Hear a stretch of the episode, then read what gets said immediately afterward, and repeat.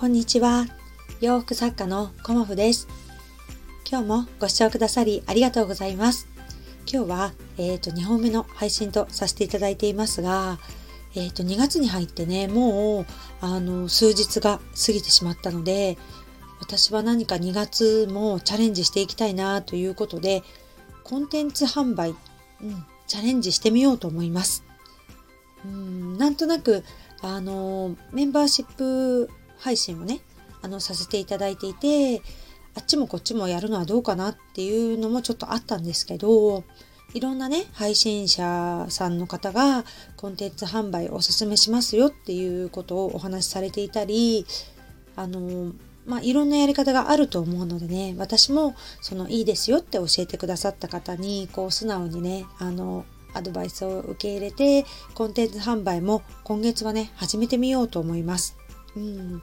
まあ、1月はねあのメンバーシップ配信に挑戦したっていうのとあとは Kindle 本のね原稿を書き終えたっていうのが先月でした。で今月はコンテンツ販売と Kindle 本の出版、うん、をやってみたいなと思っています。えっ、ー、と仕事をしながらねやっぱり忙しい忙しいと言っていてもねあの時間ばかり過ぎてしまうので今月はこれをやりますっていうことをあの自分自身でねあの目標を立ててというか明確にしてねあのやっていこうかなっていうふうに思っています。うん、今ねちょうどオリンピックのフィギュアスケートのね団体戦を見てたんですよね。うん、で女子のねあのフリーうんほんと素晴らしかったですね。うん。綺麗。あともうジャンプは高いし、回転はね、本当に綺麗だし、